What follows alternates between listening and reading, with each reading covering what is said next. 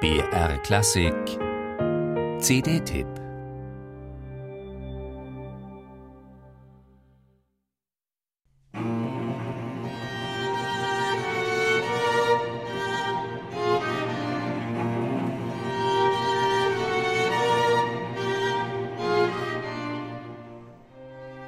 Hinter jedem Ton stehst du, lebendig, heftig, liebevoll.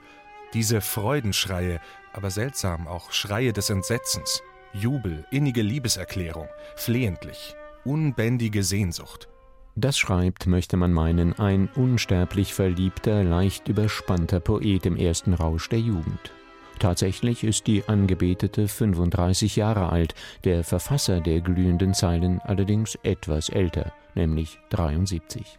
Und er ist kein romantischer Dichter, vielmehr heißt er Leos Janacek, ist Komponist und als solcher eine internationale Berühmtheit. Nur wenige Monate später wird er sterben.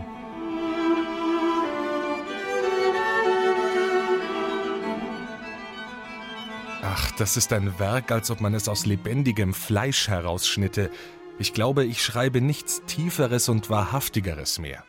Vielleicht wäre Leos Janacek ohne die Liebe zu der 38 Jahre jüngeren Kamila Stoeslova, diese Amour fou seiner späten Jahre, nicht das geworden, was er war, der bedeutendste tschechische Komponist seiner Zeit und einer der größten des 20. Jahrhunderts überhaupt.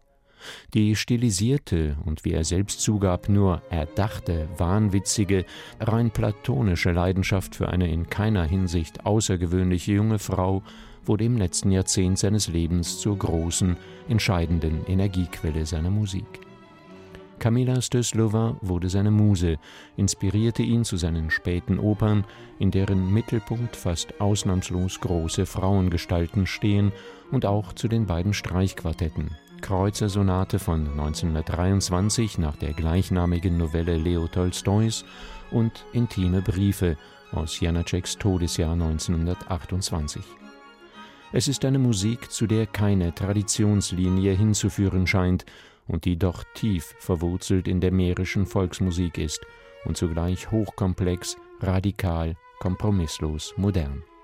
Eine emotionale Achterbahnfahrt, eine beängstigende Mischung aus fiebrig hochschießenden Emotionen, schwärmerischer Zärtlichkeit und der steten Angst vor dem Absturz ins emotionale Nichts.